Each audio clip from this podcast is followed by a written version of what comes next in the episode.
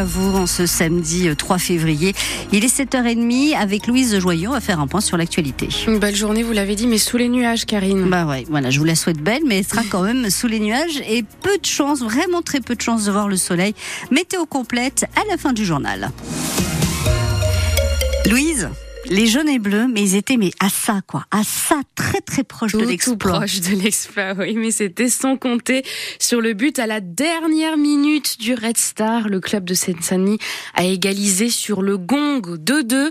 Malgré le score, les leaders du national ont dominé Sochaux pendant la rencontre à Bonal, mais ça reste quand même un peu frustrant pour les 12 000 supporters présents. Ça fait mal. Je pense que c'était un bon petit match. Euh, on a eu deux bonnes équipes. Et puis euh, sur l'ensemble du match, le match nul est, correct, je pense. Quand on prend un but tout le temps, les arrêts de jeu, c'est toujours pénible. Hein. Mais bon, sur l'ensemble du match, je pense que le 2-2 est, logique. Et puis il n'y a rien de perdu, au contraire. Hein. C'est la preuve que Sochaux a, le niveau pour monter en Ligue 2. Quoi. La deuxième mi-temps, ils n'ont pas beaucoup joué, Sochaux. Ils ont plus défendu. Enfin, c'est comme ça. Hein. C'est une équipe jeune. Non, les trois points étaient faits en plus. Bon, on oubliera très vite. En vrai, on leur veut pas. Euh, sur la fin de match, après, c'est le Red Ils sont forts, ils sont premiers, ils ont de l'avance sont capables de tout. On l'espérait pas, mais c'est arrivé. C'est comme ça. mais allez Sochaux. Un nul, c'est mieux qu'un match perdu. On va pas dire qu'on a Rennes derrière qui va nous soulager. Non, on a Gaulle derrière, Gaulle FC, mais on a Rennes où on va faire un gros match et on va tout donner. Et on va les écraser, Rennes. On va les écraser. voilà, tout est dit. Alors le match contre Rennes pour les huitièmes de finale de la Coupe de France de football, c'est ce mardi au Stade Bonal. Et puis le détail de la rencontre d'hier est à retrouver sur francebleu.fr, Belfort-Montbéliard et sur l'application ici. En rugby, le 15 de France rate son entrée dans le tournoi Destination. Une lourde défaite, 38 à 17 infligée par l'Irlande. Cet après-midi, l'Italie affronte l'Angleterre et le Pays de Galles reçoit l'Écosse.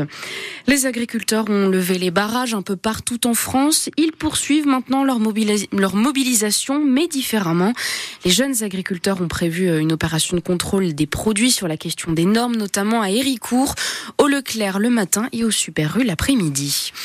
Les policiers euh, municipaux dans la rue aujourd'hui pour manifester. Ils dénoncent l'élargissement de leur mission sans évolution de leur statut. Des rassemblements sont organisés devant les préfectures de régions un peu partout en France. Après David Guetta, les Eurokéennes annoncent un autre DJ français, Martin Solveig. Mais pour la rentrée de septembre, il sera l'invité d'honneur de la prochaine résidence secondaire des Euroc. Rendez-vous le 21 septembre dans la Grande Halle de Sermamani. La billetterie est ouverte depuis hier. Les 1000 premiers billets sont vendus 35 euros. Et puis, euh, en attendant les Eurokéennes, un week-end jazz à Montbéliard, cinq petits concerts et un atelier euh, autour du jazz à retrouver au Conservatoire du Pays de Montbéliard. Une jazz session parrainée par le label Capitale française de la culture 2024. L'événement est gratuit mais sur réservation sur le site billetterie.lemoloco.com.